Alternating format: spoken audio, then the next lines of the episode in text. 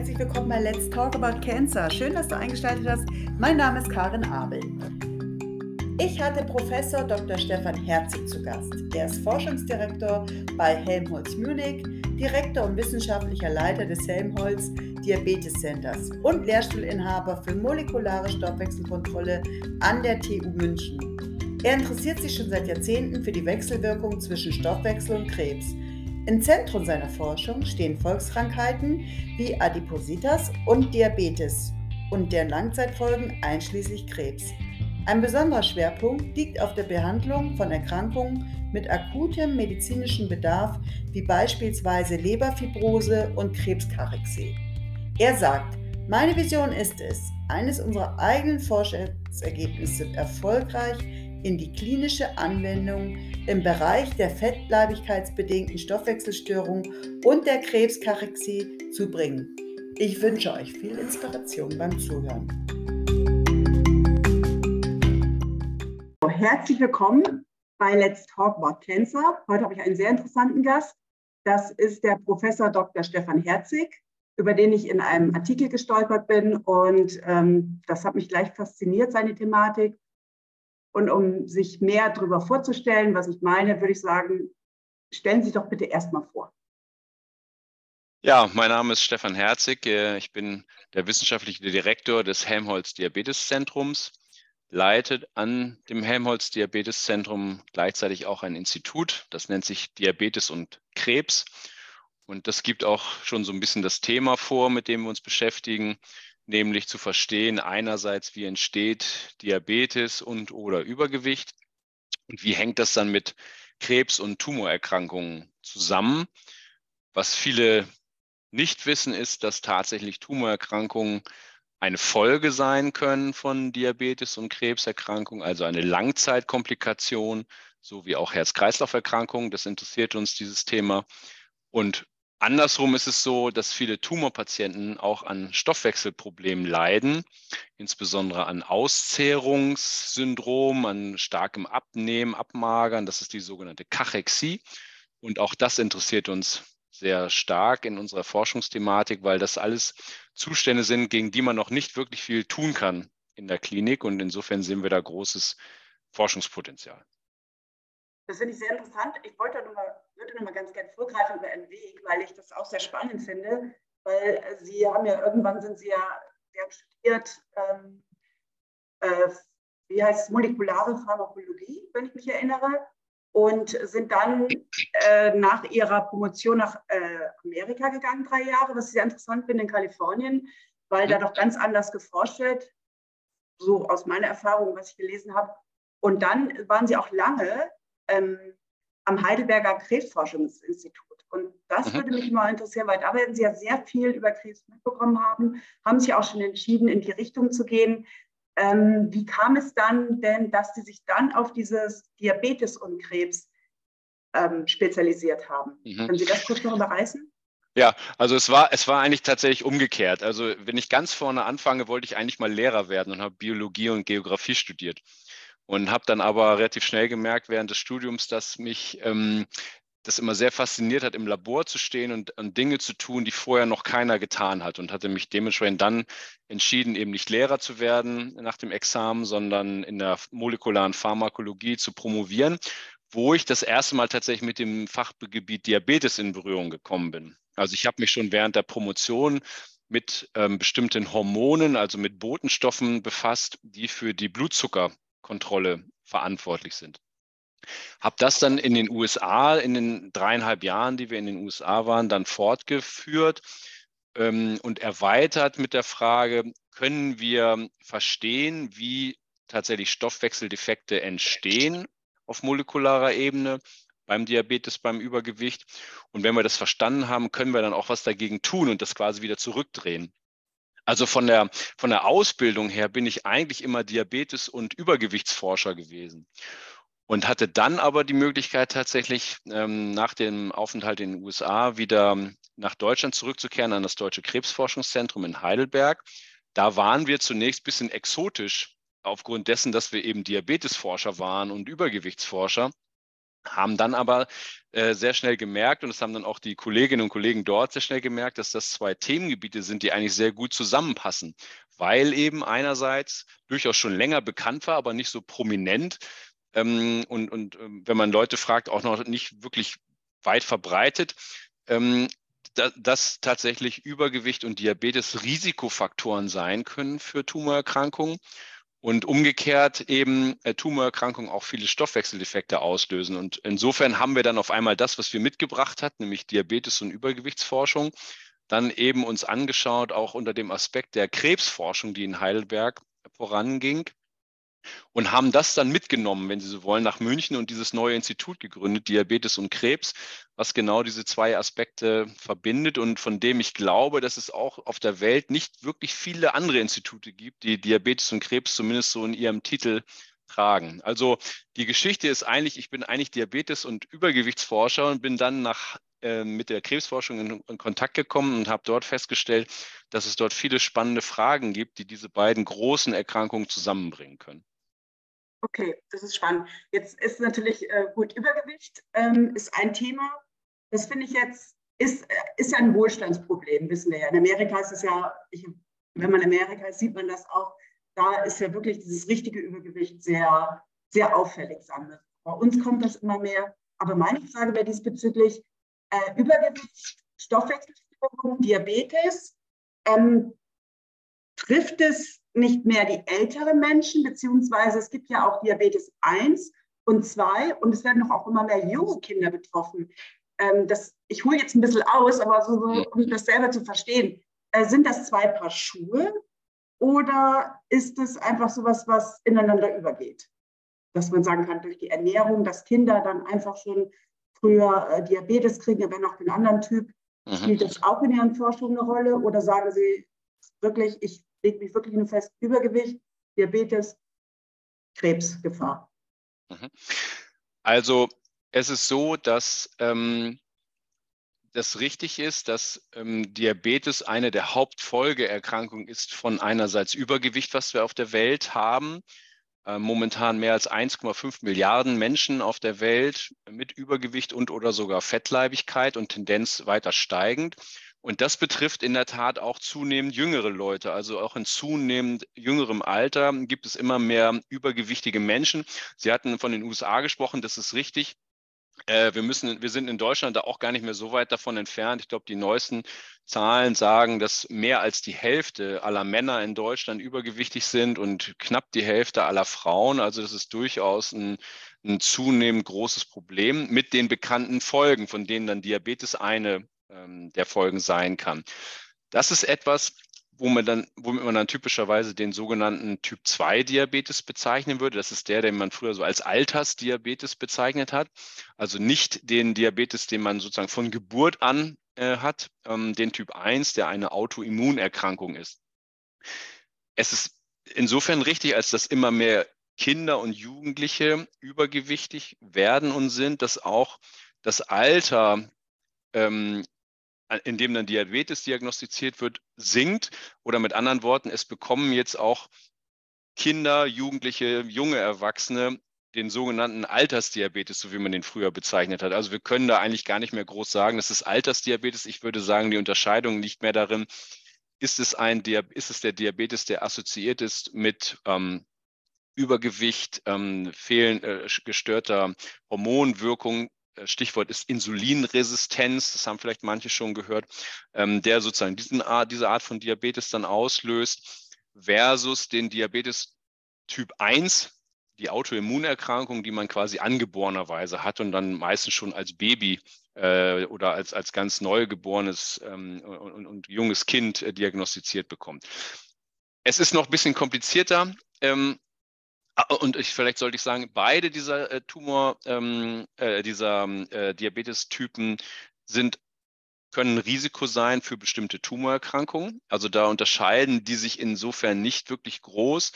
Ähm, natürlich ist es so, dass der übergewichtsverbundene Diabetes aufgrund dessen, dass eben das Übergewicht mit reinspielt, eine relativ breite Anzahl von Tumorerkrankungen betrifft weil wir nicht so ganz unterscheiden können in jedem Fall, ob es jetzt das Übergewicht ist oder der Diabetes, der das Tumorrisiko, das Tumorrisiko erhöht, weil natürlich viele gemeinsame Faktoren vorliegen. Also man hat Störungen im Zuckerstoffwechsel, im Fettstoffwechsel.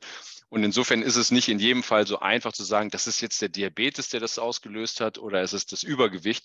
Viele gemeinsame Dinge führen dann dazu eben, dass insgesamt das Risiko für Tumorerkrankungen gesteigert wird.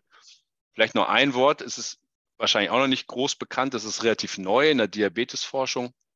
Wir wissen, dass es alles gar nicht so einfach ist mit Typ 1 und Typ 2 Diabetes. Ähm, wir gehen heute davon aus, dass wir zumindest fünf, wenn nicht sogar sechs verschiedene Untertypen von Diabetes haben. Also diese einfache Unterscheidung, die wir früher immer gehabt haben. Typ 1 ist der Jugenddiabetes und Typ 2 ist der Altersdiabetes.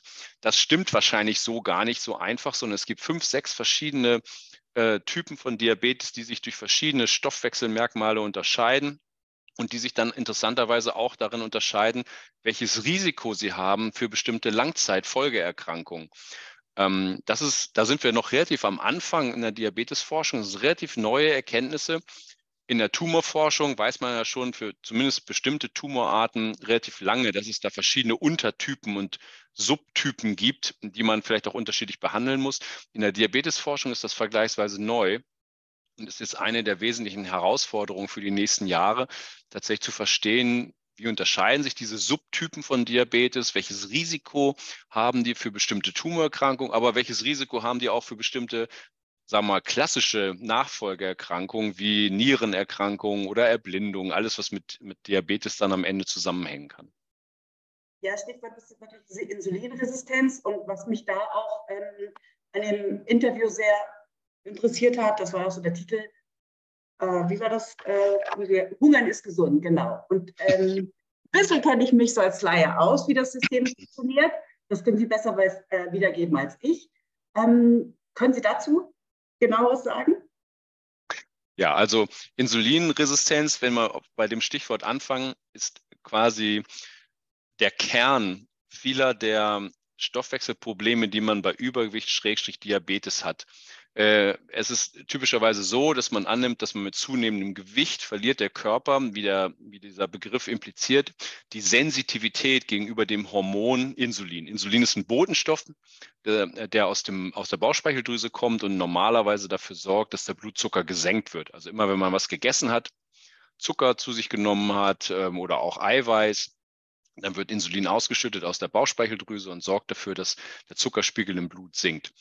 Und mit zunehmendem Übergewicht ist es dann so, dass eben dieses, ähm, dass der Körper das Insulin sozusagen nicht mehr fühlt, insensitiv wird, resistent wird und dann infolgedessen versucht, das zu kompensieren und immer mehr Insulin macht. Also die Bauchspeicheldrüse arbeitet und arbeitet und erhöht die Spiegel, damit eben der Körper weiterhin mit dem Blutzucker äh, gut umgehen kann. Das funktioniert bis zu einem bestimmten Punkt. Das kann viele, viele Jahre gut gehen. Ähm, das wäre dann so ein Stadium, das man als Prädiabetes äh, bezeichnet.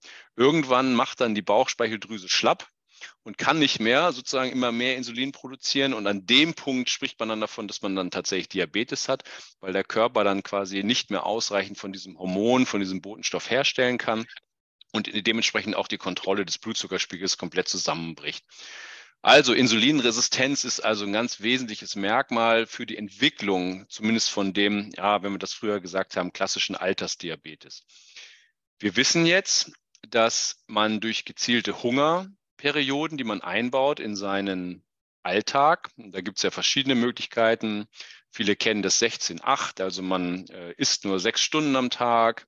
Ähm, äh, acht Stunden am Tag, Entschuldigung, 16 Stunden isst man nichts oder man isst einen Tag und den nächsten Tag nichts. Da gibt es also ja verschiedenste Varianten. Und von diesen ganzen Varianten wissen wir, dass äh, sowohl aus präklinischen Studien als auch aus klinischen Studien, dass die sich tatsächlich positiv auswirken auf den Stoffwechsel. Sie verbessern unter anderem die Insulinsensitivität wieder. Also immer dann, wenn man eingeschränkte ähm, Funktion von Insulin hat, wie zum Beispiel beim Prädiabetes oder mit steigendem Körpergewicht, dann kann, der Einbau von diesen Hungerperioden innerhalb eines Tages dafür sorgen, dass sich die Sensitivität des Körpers entsprechend wieder verbessert gegenüber Insulin und dementsprechend verbessern sich dann auch viele, viele Stoffwechselparameter. Ähm, Blutdruck sinkt, äh, der Fett, ähm, die Fettspiegel im Blut sinken, Cholesterin sinkt, äh, der Zuckerstoffwechsel verbessert sich wieder, etc. etc. Das ist ziemlich gut belegt inzwischen. Und ähm, äh, insofern ist es tatsächlich äh, so, dass wir das Exo und Tel kann man das nachweisen, wie gesagt, aber auch in klinischen Studien, dass dieses freiwillige Hungern quasi und der freiwillige Verzicht von Nahrung über einen bestimmten Zeitraum hinweg äh, sich sehr positiv auswirkt auf den Stoffwechsel. Und das gleichzeitig ist dann natürlich dann auch wieder, wenn Sie so wollen, eine vorbeugende Maßnahme gegen Langzeitkomplikationen, die man eben aufgrund dieser Stoffwechseldefekte haben kann, wie Herz-Kreislauf-Erkrankungen, aber äh, eventuell auch wie Tumorerkrankungen. Ja, das ist jetzt aber natürlich alles vorbeugend. Ähm, wie gehen, wie sagen, was sagen Sie denn da, wenn man krank ist selbst? Kennen Sie Walter Longo, kennen Sie wahrscheinlich auch, der ist doch sehr weit in seinen Forschungen oder bekannt, sage ich mal. Der Amerikaner, oder? Walter Longo? Ja. Ich weiß nicht, ob Sie den kritisch betrachten, weil der ja auch das, äh, auch im Krankheitsstadium äh, befürwortet, sage ich mal, oder Forschung dazu betrieben hat. Ähm, wie sehen Sie das denn? Also Prä ist gut, also Intervallfasten ist jetzt 16 ab, das ist ja auch für Diäten in Anführungsstrichen Abnehmen schon sehr bekannt oder ist gerade auch mit. Ähm, aber wie sehen Sie das denn mit diesem Fasten auch, wenn man schon im Krankheitsstadium ist? Weil es mhm. hat ja diese, so Auswirkungen auf den Körper. Wie, ja, ja. dazu? Ja, also das funktioniert durchaus. Wir haben selber auch in Heidelberg mit den Kollegen noch ähm, äh, nicht, mit, nicht mit dem Krebsforschungszentrum, sondern mit der Uniklinik dort äh, dort haben wir immer noch auch ein Labor und mit den Kollegen dort zusammen haben wir auch eine klinische Studie gemacht zum Intervall, fast wenn Sie wollen, bei Patienten mit Diabetes und mit diabetischen Nierenerkrankungen und konnten dort sehen, dass äh, dieses Intervallfasten dann tatsächlich Nierenfunktion bei diesen diabetischen Patienten äh, verbessern können. Äh, und es ist immer so, dass auch bei Menschen, die schon erkrankt sind, dann auch die Notwendigkeit, bestimmte Medikamente zu nehmen, nämlich wie zum Beispiel Insulin dann im Endstadium bei den Erkrankungen, dass das reduziert werden kann. Also durch diese verbesserte Stoffwechsellage kann tatsächlich auch schon Erkrankten dann geholfen werden. Und es hilft.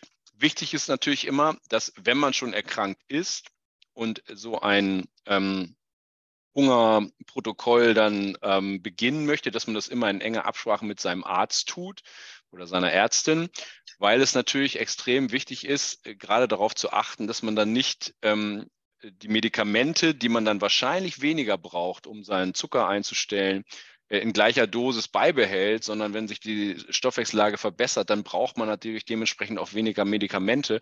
Und man muss natürlich verhindern, insbesondere beim Diabetes, dass es zu Unterzuckerung kommt, wenn man eben äh, zu viel Medikamente quasi dann zu sich nimmt, die dann gar nicht mehr notwendig wären aufgrund der verbesserten Stoffwechsellage. Also die kurze Antwort ist, bei schon Erkranken, da gibt es auch mehrere klinische Studien und wie gesagt, wir haben selber auch eine gemacht, kann man das durchaus tun. Ähm, es funktioniert, es verbessert den Stoffwechsel von, von Patienten mit Diabetes und es führt mal in allermeisten Fällen auch dazu, dass diese Patientinnen und Patienten tatsächlich auch weniger Diabetes-Medikamente dann zu sich nehmen müssen. Mhm. Und wie ist es bei Krebs? Sie sprechen ja auch an, dass Sie auch forschen in der Krebskachexie, genau. Das ist ja, ja. dieses, ähm, dass man so abnimmt und Muskulatur ja. abbaut im Krebs durch den Tumor. Ich habe das selbst schon erlebt bei meiner Erkrankung, also als ich die Chemo ja. hatte. Also da habe ich es sehr stark bemerkt, obwohl ich einen guten Appetit hatte. Ähm, wie sieht es da mit den Forschungen aus und mit Intervallfasten oder nicht Intervallfasten oder Ernährung? Ja, das wäre, das wäre, glaube ich, eine Situation, wo ich jetzt momentan noch nicht dazu raten würde, das zu tun. Einfach deswegen, weil es da noch wirklich keine ausreichenden klinischen und auch präklinischen Studien gibt, wie sich das auswirkt. Man kann sich, wir hatten vorhin gesagt, Intervallfasten ist zum Abnehmen da. Das stimmt bedingt. Also äh, manche Menschen nehmen ab, manche Menschen nehmen auch nicht ab. Man hat immer, auch wenn man nicht Gewicht abnimmt, hat man immer positive Effekte auf den Stoffwechsel. Ähm, aber da es natürlich durchaus sein kann, dass man durch das Intervallfasten auch Körpergewicht verliert, wäre das natürlich etwas, wäre das kontraproduktiv, wenn man in einer Situation ist, wo man ohnehin Körpergewicht verliert. Also ich, bei Patientinnen und Patienten mit fortgeschrittener Krebserkrankung, die eine Kachexie haben, äh, ich glaube, gibt die Studienlage momentan noch nicht her, dass man das empfehlen könnte oder dass man das tun sollte. Also ich würde es in dem, was jetzt die Tumorerkrankung äh, betrifft, eher als vorbeugende Maßnahme sehen ich glaube, es gibt einige Studien, die nahelegen, dass man ähm, bei Patientinnen und Patienten, die noch keine Karexie haben, aber die einen Tumor haben, dass dieses Intervallfasten dazu führt, dass die Chemotherapie besser funktioniert. Äh, aber wenn man das die Gefahr sieht oder sogar schon hat, dass man Karexie bekommt, dann wäre ich da sehr vorsichtig oder würde da momentan nicht zu raten, einfach weil wir nicht genau wissen, wie das Zusammenspiel dieser beiden Zustände dann sein würde. Genau, da sind die Forscher noch nicht so weit. Aber was erforscht ja. Karexie denn selbst in Ihrem, in Ihrem Bereich? Ob wir daran forschen? Ja. Ja, weil es ist ja auch ein ganz großes Thema bei Ihnen. Ne? Also, also, ja, ja. Also wir, wir haben uns sozusagen die Frage gestellt, äh, es ist in der Tat ein großes Thema, weil es klinisch ähm, trotz der Tatsache, dass bei manchen Tumorerkrankungen wie Beispiel, beispielsweise Bauchspeicheldrüsenkrebs, wo 80, 90 Prozent aller Patientinnen und Patienten dann von Karexie betroffen sind, man kann, äh, kann man immer noch nichts tun. Es gibt kein einziges zugelassenes Medikament, ähm, und wenn dieser, wenn dieser Abbau erstmal eingesetzt hat, dann ist das letztlich auch nicht mehr reversibel. Also dann für, äh, führt auch erhöhte Nahrungszufuhr oder Kalorienzufuhr nicht mehr zu einer Verbesserung. Also klinisch eine sehr, sehr äh, prekäre Situation. Wir haben uns dementsprechend vor einigen Jahren schon vorgenommen, zu verstehen, was passiert eigentlich in den äh, einzelnen Körperorganen während der Kachexie? Was sind eigentlich die Mechanismen, die dazu führen, dass dann ein Muskel oder dass das Fettgewebe so auf Abbau sozusagen ähm, gestellt wird? Äh, wir haben uns dann den, zunächst mal den Tumor vorgenommen und die Frage gestellt, was schüttet eigentlich so ein Tumor aus und was sendet eigentlich so ein Tumor aus an Signalen? An die einzelnen Körperorgane, die dann dazu führen, dass eben dieser Abbau ähm, eingeleitet wird, äh, sind in der Zwischenzeit so weit, dass wir verschiedene, wenn Sie so wollen, Botenstoffe identifiziert haben, die aus dem Tumor kommen, die dann zum Fettgewebe gehen, die zum Muskel gehen und dort dafür sorgen, dass Fett abgebaut wird, ungewollt in dem Fall, und dass Muskelmasse abgebaut wird, ungewollt und ähm, sind jetzt bei dem einen oder anderen Kandidaten so weit, dass wir versuchen, das wiederum zu verhindern, indem man eben bestimmte ähm, ja, neue Medikamente und Ansätze entwickelt, die dafür sorgen, dass dieser abbauende, dass diese abbauende Wirkung von diesen Mus von diesen Tumorbotenstoffen äh, sozusagen zurückgedreht oder verhindert werden kann. Das funktioniert präklinisch zum Teil schon sehr gut. Das heißt, wir können dafür sorgen, dass ein Tumorkarexie nicht weiter fortschreitet oder sogar verhindert werden kann. Und ähm, der nächste Schritt ist, und das machen wir mit kleinen und großen Firmen zusammen, dass wir das dann so weiterentwickeln, dass man es auch als Medikament dann eines Tages hoffentlich bei Menschen einsetzen kann. Also insofern äh, hoffen wir, dass wir durch das Verständnis dessen, was in den einzelnen Organen passiert ist, auch die Signale dann verstehen, die vom Tumor überhaupt erst ausgehen müssen. Und äh, da wir jetzt einige von diesen Signalen kennen, ähm, versuchen wir die eben so spezifisch zu verhindern und zu ähm, ähm, abzufedern, dass eben die Karexie gar nicht weiter fortschreiten kann. Also nach wie vor sehr spannend und wir hoffen, dass wir da jetzt dann in absehbarer Zeit dann auch vielleicht tatsächlich irgendwas haben, was dann dafür sorgen kann, dass dieser Zustand, dass es eben kein Medikament gibt bislang, dann auch nicht mehr lange so andauern wird. Das ist spannend, aber das äh, bezieht sich mehr auf die Bauchspeicheldrüse, wo Sie forschen, oder auch auf kann man das verallgemeinern auf alle Krebsarten mit diesen Botenstoffen. Es sind ja mehrere Krebsarten, mhm. wo die Patienten von betroffen ja. sind. Ja, also man kann es insofern verallgemeinern, als dass ähm, wir wissen, dass natürlich nur bestimmte Tumorarten von der Karexie insbesondere betroffen sind. Bauchspeicheldrüse ist eine der wesentlichen, Darmkrebs ist das andere, Lungentumore. Das sind so die drei großen eigentlich, die mit äh, von der Tumorkarexie betroffen sind. Wir wissen letztlich, wenn ich sage wir, heißt es das Forschungsfeld ähm, weiß, letztlich nicht, äh, weiß letztlich noch nicht, ob die Karexie in allen Ausprägungen zwischen diesen drei verschiedenen Tumorarten wirklich identisch ist. Sie sieht zwar identisch aus, indem man Muskel verliert und Fettgewebe verliert und dann am Ende Organfehlfunktionen ähm, ähm eintreten. Aber ob die Botenstoffe jetzt in allen Fällen identisch sind, äh, wissen wir noch nicht. Wir haben ein, wir haben entsprechend in unseren Studien das so gefiltert, dass wir uns mit Botenstoffen befasst haben, die offensichtlich tumorübergreifend vorkommen, also die sowohl bei Bauchspeicheldrüsenkrebs als auch bei Darmkrebs aus den Tumoren ausgeschüttet werden und dann eben für die Karexie äh, verantwortlich sind. Die ganz große Frage, warum manche Tumorarten gar keine Kachexie auslösen und andere Kachexie auslösen, ist letztlich noch unbeantwortet. Ja? Also man muss es zunächst mal so hinnehmen, dass eben im Wesentlichen diese drei großen Tumorarten von Kachexie betroffen sind, die ich genannt hatte. Äh, manche anderen äh, Tumorerkrankungen, wie zum Beispiel, wie insbesondere ähm, Blutkrebserkrankungen, äh, sind eigentlich nicht so wesentlich von Kachexie betroffen. Und warum das so ist, weiß eigentlich noch keiner so genau. Aber wenn ich auf die Botenstoffe zurückgehe und auf die Ansätze, dann haben wir uns schon jetzt die Signalwirkung und die Signalbotenstoffe angeschaut, die möglichst tumorübergreifend auch funktionieren. Ja, das ist alles sehr komplex. Es ist, ähm, also da fällt mir dazu ein, auch als Lungenkrebspatientin, äh, viele, ich weiß nicht, zielgerechte Therapie, ich weiß nicht, wie weit Sie sich da auskennen, weil Sie haben ein anderes Forschungsgebiet, die haben schon alle mit Übergewicht auch zu kämpfen. Witzigerweise, weil irgendwie das Medikament wieder irgendwas auslöst, keine Ahnung, dass die Leute zunehmen. Also die haben gar nicht mit der Kachexie zu tun. Das ist auch verrückt, oder? Ja, wobei es natürlich so eine versteckte Kachexie gibt. Ähm, es gibt ja durchaus viel, es gibt ja durchaus viele Übergewichtige. Wir wissen ja, wie gesagt, dass Übergewicht ein Risikofaktor ist, für bestimmten Tumor überhaupt erstmal zu bekommen. Ja. Und ähm, wenn jetzt jemand aufgrund seines Übergewichts einen Tumor bekommt, dann ist der natürlich zunächst mal übergewichtig und man würde sagen, oh, der hat jetzt keine Karexie, weil der nicht komplett abgemagert aussieht.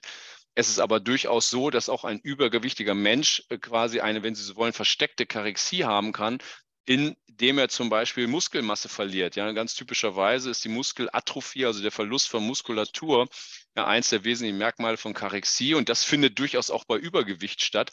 Das fällt dann vielleicht von außen nicht so auf, aber ist trotzdem derselbe Prozess wie bei jemandem, der schon von vornherein ganz dünn ist und der, wo es dann eben noch um, ähm, einfach offensichtlicher ist. Ja.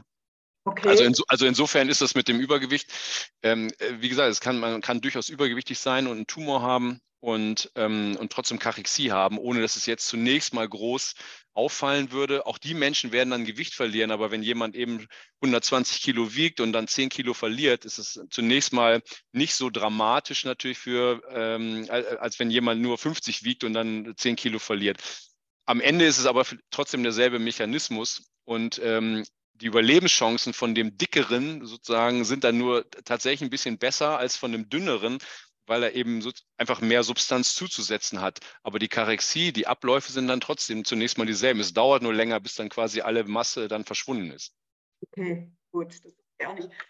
Kann man dem schon entgegenwirken, oder? Bewegung, was ja auch immer empfohlen wird, Sport, Muskeltraining, keine Ahnung.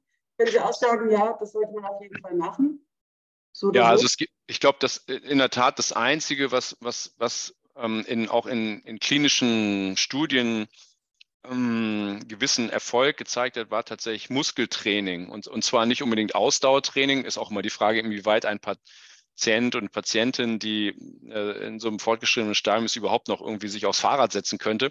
Aber was äh, offensichtlich tatsächlich zu helfen scheint, ist tatsächlich Krafttraining, also Gewichttraining, sofern das in dem Umfang dann halt möglich ist. Also da gibt es tatsächlich ganz gute Hinweise, dass das einer Karexie ähm, entgegenwirkt unter anderem auch deswegen, weil die Lebensqualität dann sich verbessert, wenn die Körperspannung besser ist, die Muskulatur äh, erhalten bleibt. Also das ist was, was man, glaube ich, das Einzige, was man momentan tatsächlich ähm, äh, tun kann, ohne dass das dann am Ende dazu führen würde, dass man das komplett aufhalten könnte. Ja, das verzögert dann sozusagen den Prozess. Äh, aber wie gesagt, es gibt eigentlich noch nichts, was wirklich den Prozess aufhalten oder sogar zurückdrehen könnte. Okay.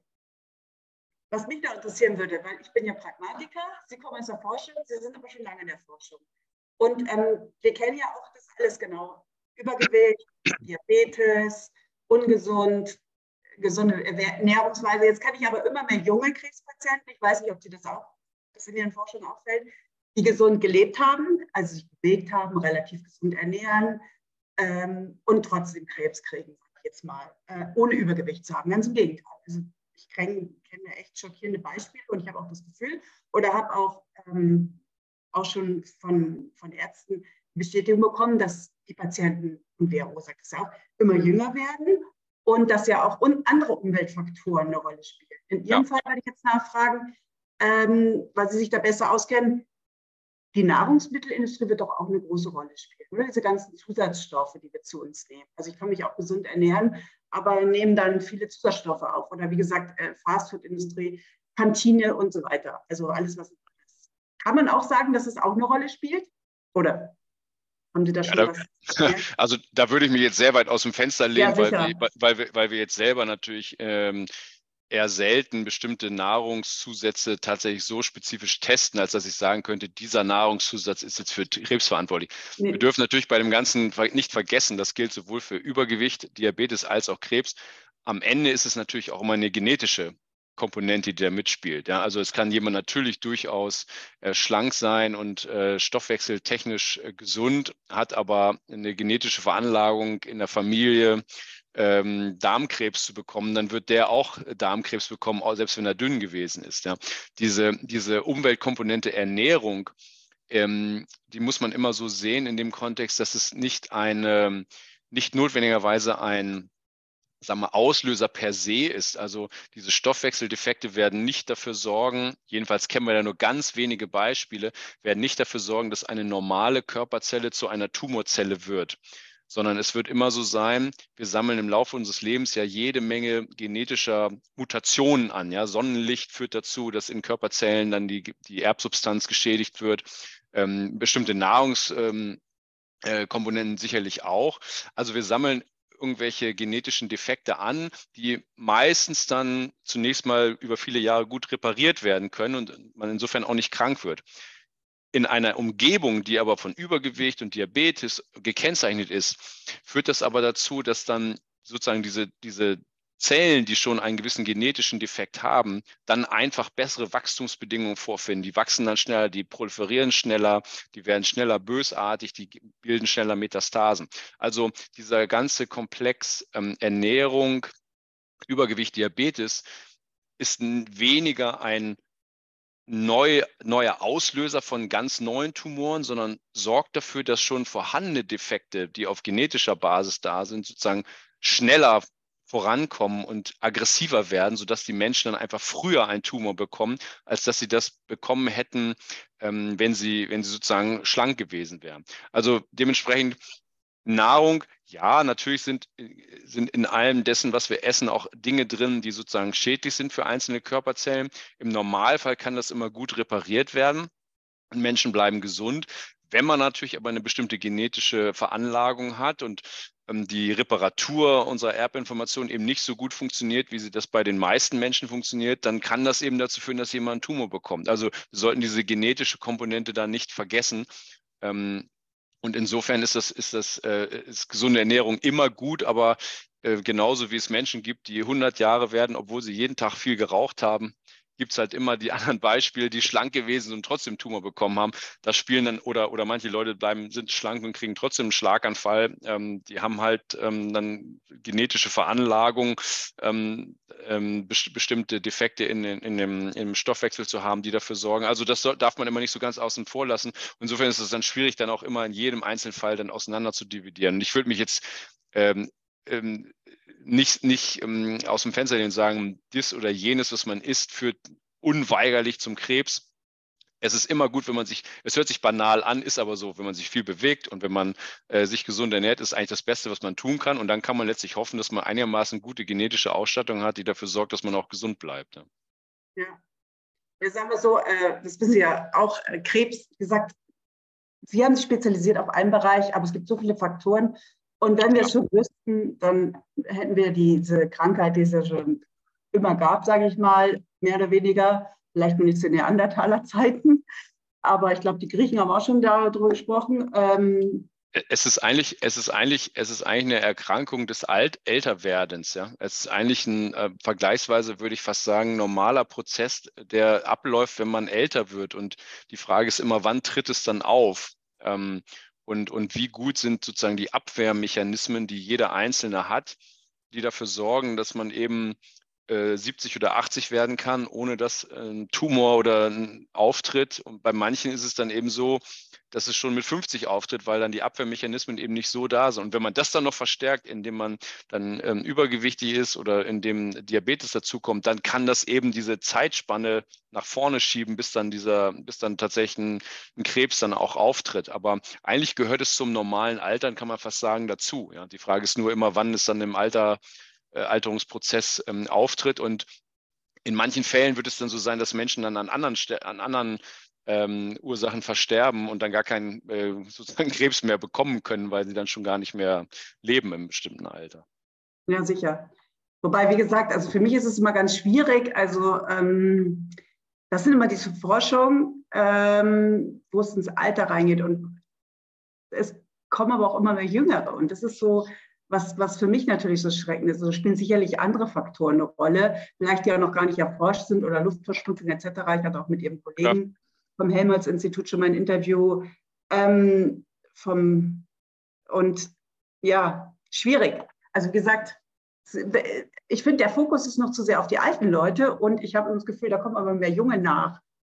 Können Sie das nachvollziehen? Also ja, meine das ist, das, oder? Ja, ja, ja, das ist, das, das ist, das ist auch so. Deswegen, äh, ich meine, deswegen sind diese Umweltfaktoren, klar, Luftverschmutzung, irgendwelche Plastikteilchen, die man in der Nahrung oder im Trinkwasser zu sich nimmt, äh, aber eben, äh, dazu gehört dann halt also auch das Übergewicht und der Diabetes. Die sorgen eben dafür, dass die Leute jünger werden, ähm, wenn sie dann an einer bestimmten Erkrankung erkranken. Also das sind sozusagen alles ähm, Beschleunigungsfaktoren, wenn man so äh, will, die in unserer Umwelt heute vorkommen und äh, die dazu führen, dass tatsächlich in vielen Erkrankungen die Menschen immer jünger werden und eben äh, dann Altersdiabetes dann gar kein Altersdiabetes mehr ist, sondern auch ein Diabetes, der dann junge Leute betrifft. Genauso wie bei mhm. Tumorerkrankungen, dass Menschen halt früher einen Tumor bekommen, als dass sie das vielleicht äh, früher bekommen hätten, wo viele Umweltfaktoren einfach noch nicht so da gewesen wären. Also das ist ja. sicherlich so und äh, das kann man, das kann man sicherlich so, so festhalten.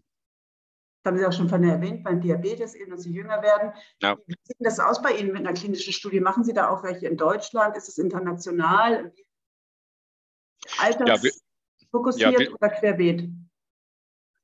Ja, also wir sind, einge, wir sind eingebunden ähm, in das, also wir heißt das Helmholtz-Zentrum, das Helmholtz-Diabetes-Zentrum in München ähm, sind eingebunden in das Deutsche Zentrum für Diabetesforschung. Das ist eines der deutschen Gesundheitsforschungszentren. Die gibt es in den Bereichen Diabetes, Herz-Kreislauf, neurodegenerative Erkrankungen, äh, Infektionserkrankungen und Krebs und ähm, ist sozusagen ein deutschlandweites Netzwerk von allen Standorten, sowohl Forschungs- als auch klinischen Standorten, die sich mit Diabetes letztlich befassen.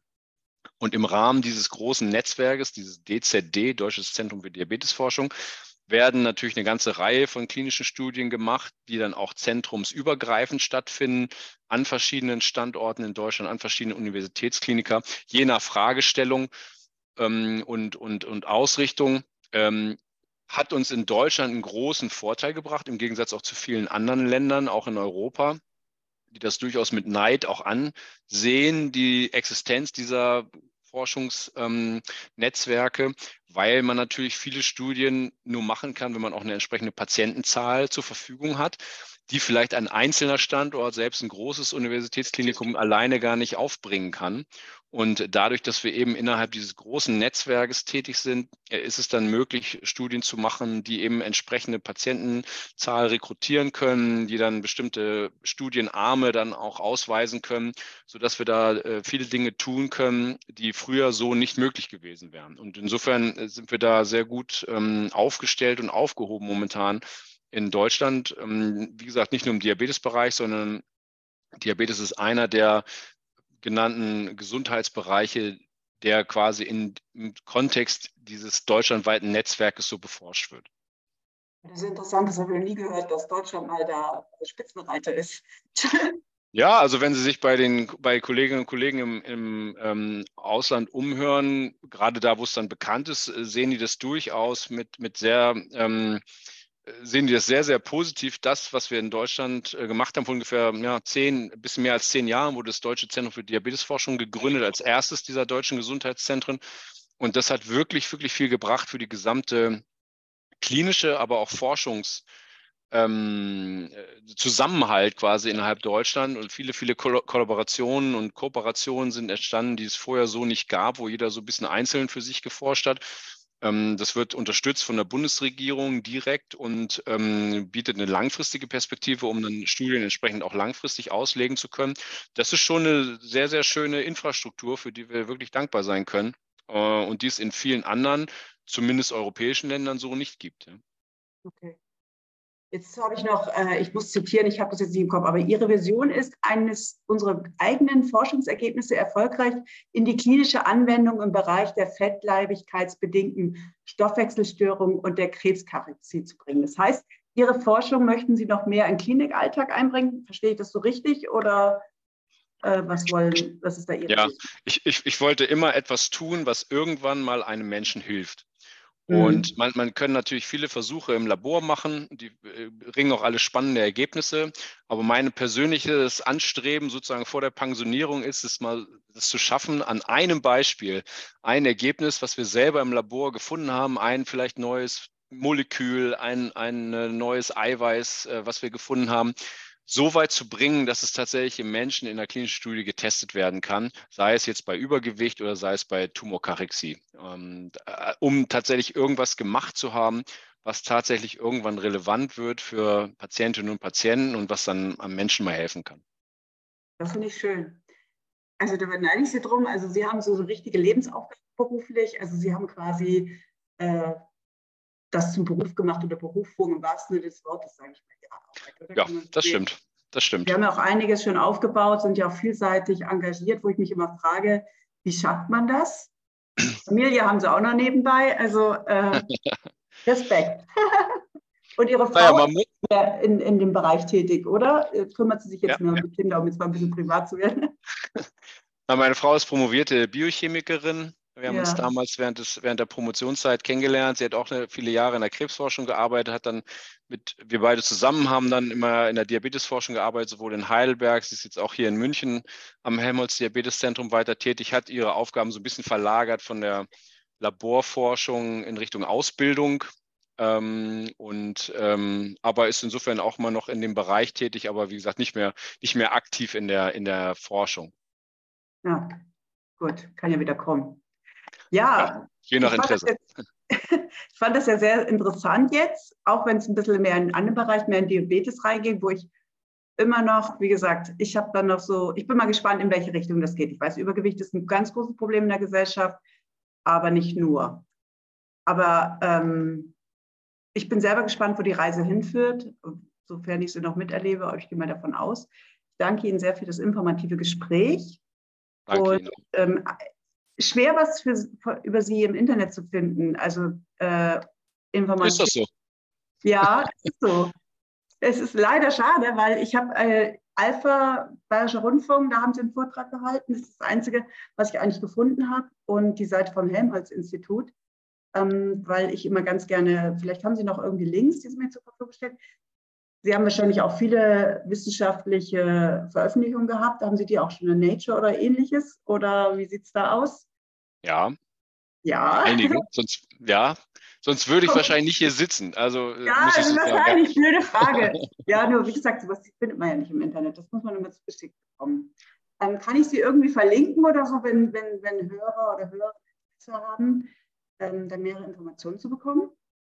Also dann am besten ähm, äh, ich, ich selber äh, mache, bin sozusagen nicht auf Social Media aktiv, äh, persönlich, aus, aus äh, absichtlich.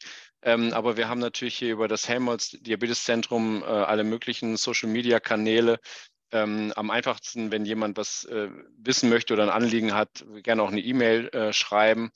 Ähm, ansonsten bin ich überrascht, wenn Sie bei Google Stefan Herzig München eintippen, kommt eigentlich relativ viel äh, was zunächst mal mit meinem Namen zu tun hat, aber, aber sei es drum. Also gerne eine E-Mail schreiben lassen ähm, oder, oder über die Social-Media-Kanäle vom Helmholtz Diabeteszentrum ähm, ist, glaube ich, ein ganz guter und einfacher Kontakt. Super. Dann danke Ihnen ganz herzlich fürs Gespräch. Möchten Sie noch was zum Abschluss sagen? Oder Alles gut. Vielen, vielen Dank. Nein, mir ist es, mir ist, ich freue mich immer, wenn ich solche Gelegenheiten habe. Je mehr Menschen sich äh, dessen bewusst sind, was sie für ihre Gesundheit tun können, was das alles für positive Effekte hat, desto besser ist es. Und es sind ja keine Probleme, die jetzt über Nacht irgendwie verschwinden werden, sondern die werden uns noch viele Jahre ähm, beschäftigen als Gesellschaft auch. Und insofern ist mir das immer wichtig und bedanke mich sehr für die Gelegenheit. Dankeschön. Gerne und vielen Dank für Ihre Zeit.